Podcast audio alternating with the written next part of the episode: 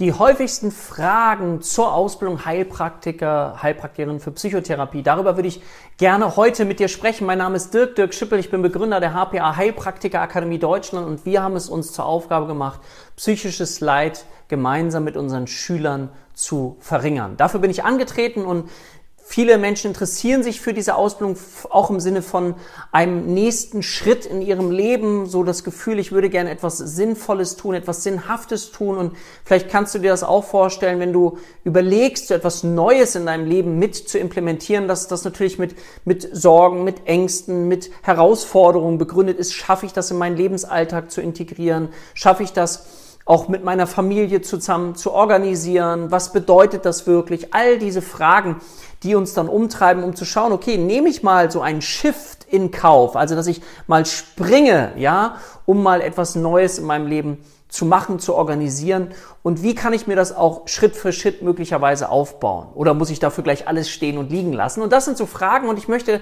das gern für dich ein bisschen sortieren und wenn dir im Laufe dieses Videos weitere Fragen kommen, dann schreib sie gerne bitte unten in die Kommentare, dann kann ich weitere Videos dazu machen, weil mir geht's immer darum, dass wir uns denjenigen widmen, die dafür Interesse haben, die es aber nicht genau wissen, dass sie ganz transparent informiert werden und dass sie auch spüren, welche Begeisterung damit einhergehen kann, welche Sinnhaftigkeit und ja, ich bereue es keinen einzigen Tag, dass ich damals den Mut hatte, diesen Schritt oder diesen Weg eben zu gehen. Aber es braucht ja immer so auch Vorbilder, Modelle, das kennen wir aus der Lerntheorie, Modelle, an denen wir uns orientieren können, um zu schauen, okay, wie hat derjenige oder diejenige das gemacht und kann ich diesen Weg auch folgen mit meiner ganz eigenen Individualität? Ist das was für mich? Und da kommen dann so Fragen zum Beispiel von Schülern, bin ich zu alt für diese Ausbildung? Ich habe ein eigenes Video auch dazu gemacht, wenn du da nochmal tiefer reinschauen möchtest. Generell ist es so, dass die Altersstruktur in den Ausbildungen bei uns sehr, sehr unterschiedlich ist. Ja, also wir haben Menschen von, ich sag mal, 22, 23 bis hin zu 70, ja? Also das heißt, das sind Menschen, die sagen, ich möchte nicht in Rente gehen, ich möchte noch etwas tun, woran ich Freude habe. Und was brauchen wir für eine Psychotherapie, für das heilende Gespräch, Pflegen der Seele? Was brauchen wir dafür? Wir brauchen zwei Stühle, einen Raum und ein Klo. Ja, also, um das mal ganz einfach zu sagen, das heißt, es ist ein absolut geringes Risiko als Freiberuflerin sowas zu machen, weil du brauchst ja noch nicht mal eigene Räumlichkeiten anzumieten, sondern du kannst dich punktuell irgendwo mit einmieten und das sind dann häufig Menschen, die sagen, mich interessiert das Thema selber, ich würde gern selber mehr und mehr Puzzleteile in mir kennenlernen und dann eben schauen, wie kann ich anderen Menschen helfen. Und da würde ich dann ein bisschen sagen, das ist wie bei einem guten Wein, je älter, desto besser, weil du natürlich eine ganze Menge auch an Lebenserfahrung mit hineinwerfen kannst, ja, in auch so eine Ausbildung, in so eine praktische Tätigkeit. Deswegen möchte ich sagen, du bist auf keinen Fall zu alt. Wir haben früher gedacht, dass immer mehr Nervenzellen absterben je älter wir werden. Aber heute ist jeder in der Lage, bis ins hohe Alter eben neue Nervenverbindungen zu knüpfen, zu lernen. Das erhält jung, ja? Lernen erhält jung und flexibel. Und ich hoffe, dass du auch gerne jung und flexibel bleiben möchtest, auch im Gehirn, ja? Weil viele Menschen ja, wenn wir älter werden, sicherheitsorientierter werden, nicht mehr so out of the box denken und ich finde, es ist ganz wichtig, frisch zu bleiben. Also das mal als eine Frage, die häufig äh, gestellt worden ist. Eine weitere Frage, die häufig mal gestellt worden ist, ist die Frage, ich bin selber psychisch erkrankt gewesen, kann ich trotzdem diese Ausbildung machen? Und aus meiner Sicht der Dinge sage ich immer ganz gerne unbedingt. Warum? Weil ich glaube, dass es noch mehr in uns integriert oder etwas sich in uns integrieren darf, wenn wir es schaffen, aus einer Wunde, die wir erlebt haben, eine Perle zu machen. Das heißt, ansonsten laufen wir, finde ich, Gefahr, so das, was passiert ist, sehr negativ einzuordnen. Am liebsten soll es keiner sehen, aber warum nicht mal die Sicht, die Perspektive verändern und sagen, ja, das ist mir passiert, das fühle ich, das habe ich gefühlt, das habe ich mich, so habe ich mich verhalten und jetzt möchte ich daraus etwas kreieren, etwas gestalten, weil du kannst dann die Dinge, die du erlebt hast, natürlich ganz intensiv fühlen. Du bist sehr empathisch, wenn ich mir vorstelle, dass eine Person in deine Praxis kommt, wirst du diejenige sein, die das ganz empathisch mitfühlen kann, um dann eben aber auch zu schauen, okay, welche Perspektiven kannst du deinem Gegenüber, deinem Patienten anbieten, um eben auch da rauszukommen. Und das ist eben etwas, was du dann lernst in der Ausbildung. Du lernst einerseits eben eine fundierte Anamnese und Diagnostik, um daraufhin dann den zweiten Teil aufzubauen, das nennen wir die Psychoedukation. Also da geht es darum, die Puzzleteile, die jemand mitbringt, ja, in die Praxis, weil er das nicht versteht, weil er seine Befindlichkeiten nicht versteht, die wieder zusammenzusetzen und ein sogenanntes individuelles Störungsmodell aufzubauen, sodass jemand das Gefühl hat, ah, jetzt komme ich so ein bisschen dahinter, jetzt verstehe ich das. Allgemein fügen wir dann natürlich noch so etwas wie psychotherapeutisches Handwerkszeug hinzu, Kenntnisse über Neurobiologie, ne, das sogenannte limbische System, was natürlich viel schneller in uns wirkt mit den ganzen Gefühlen, mit den Emotionen als jetzt der Verstand, das Kognitive. Und so versteht jemand dann möglicherweise auch, warum ich ja die Veränderung möchte. Ich möchte die Veränderung, aber es funktioniert irgendwie nicht.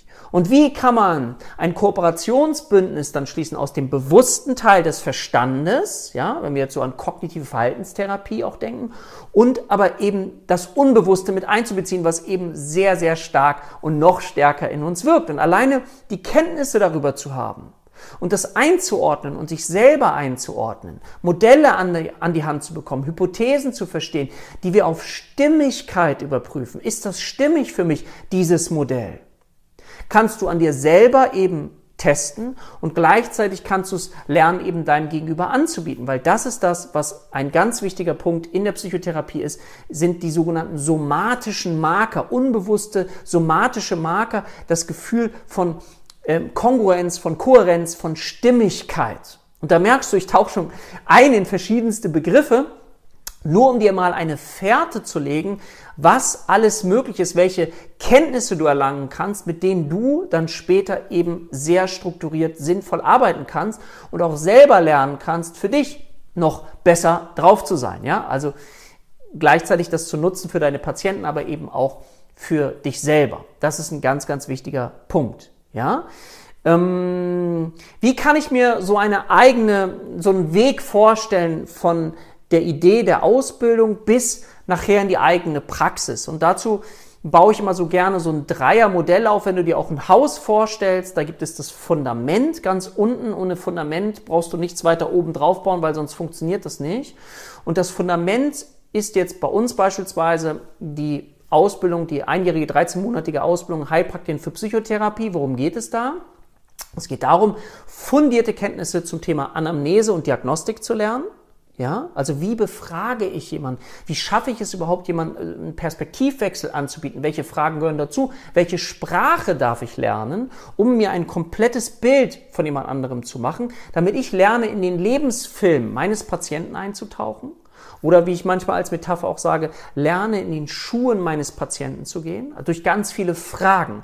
Und da braucht es auch eine gewisse Struktur, weil sonst fragst du mal so, mal so, mal so, mal so und kommst gar nicht richtig rein, sondern auch eben zu schauen, okay, erstens, was bietet der Patient an, was beschreibt er mir, darüber bekomme ich schon ganz viele Hinweise, aber auf der anderen Seite das dann eben einzuordnen in so etwas wie eine biografische Anamnese. Wie ist jemand groß geworden? Welches Bindungsverhalten, welche Bindungserfahrung hat er beispielsweise gemacht? Sind die von Urvertrauen geprägt worden oder nicht? Gibt es so etwas wie Wiederbeälterung? Wie können wir das wieder zurückführen? Da kriegen wir gleich erste Hinweise auch auf die Psychotherapie.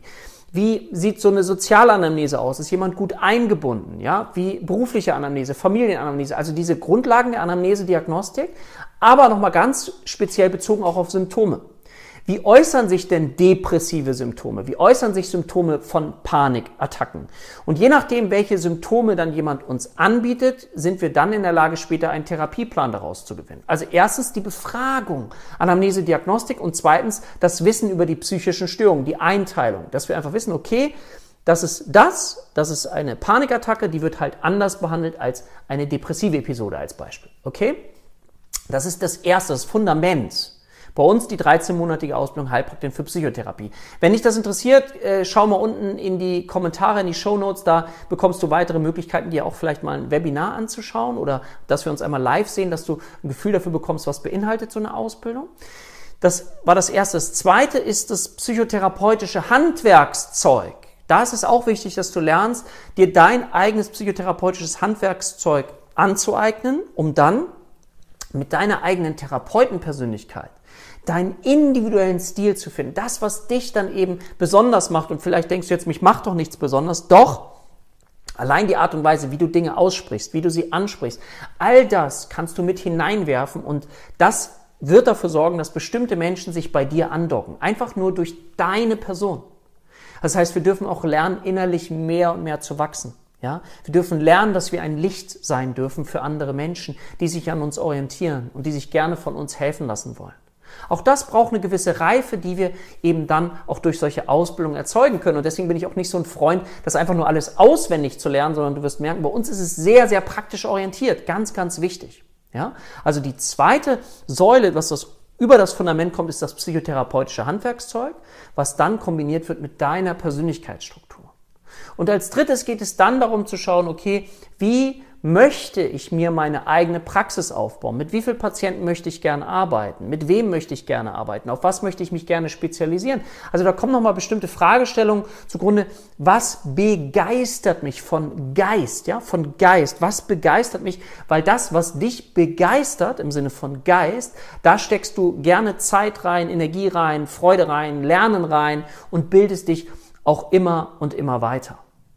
Und dann gibt es diesen Aspekt, wenn du dir das jetzt als ganzes Haus vorstellst, ne, Fundament, mittlere Stock, psychotherapeutisches Handwerkszeug und dann eben das Dach, ist die erfolgreiche Praxis. Und im Zusammenhang mit dieser erfolgreichen Praxis, den Weg habe ich dir gerade so ein bisschen beschrieben, wird dann häufig auch mal so die Frage gestellt, was kann ich denn als Heilpraktikerin, Heilpraktiker für Psychotherapie verdienen? Das hängt ganz stark von dir ab. Also du kannst die Sätze selber festlegen.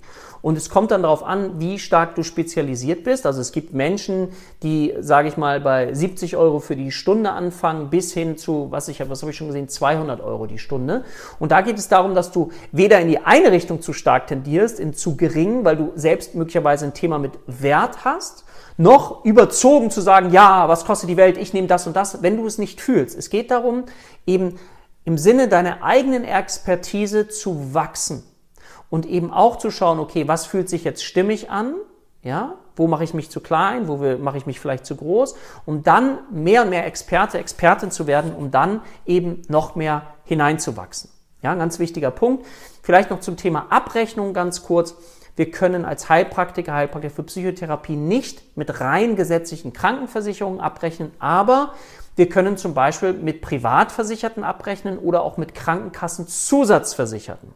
Ja, da sind die Sätze, die ist, ich glaube, von 1988, also da wird man sicherlich möglicherweise noch von den Patienten zusätzlich etwas verlangen dürfen. Aber es gibt diese Gebührenordnung für Heilpraktiker, womit man auch abrechnen kann oder eben auch Selbstzahler. Ich zum Beispiel habe fast nur noch Selbstzahler und es ist so spannend, auch an den eigenen Glaubenssätzen zu arbeiten. Zum Beispiel habe ich mich immer früher gefragt, haben denn überhaupt die Leute vormittags Zeit? Weil ich würde gerne, ich mag lieber vormittags arbeiten als abends, weil ich abends nicht mehr so fit bin. Und ich habe diesen Glaubenssatz überwunden und habe ganz, ganz viele Patienten vormittags und nur ganz, ganz wenige nachmittags. Also das ist alles möglich. Man kann sich das alles aufbauen, wenn man das möchte. Ja, das mal so vielleicht als ein paar ganz wichtige Fragen, die häufiger mal gestellt werden, um dir einfach ein Gefühl zu geben. Wenn dir weitere Fragen einfallen, wie gesagt, pack die gerne in die Kommentare. Wenn dir das Video gefallen hat, wäre ich dir total dankbar, wenn du den ganzen einen Daumen nach oben gibst, wenn du unseren Kanal abonnierst, das ist völlig kostenfrei, dann verpasst du kein Video mehr hier und bist auf jeden Fall umfassend informiert. Für heute sage ich Tschüss, ich freue mich auf das nächste Video mit dir. Bis bald, dein Dirk.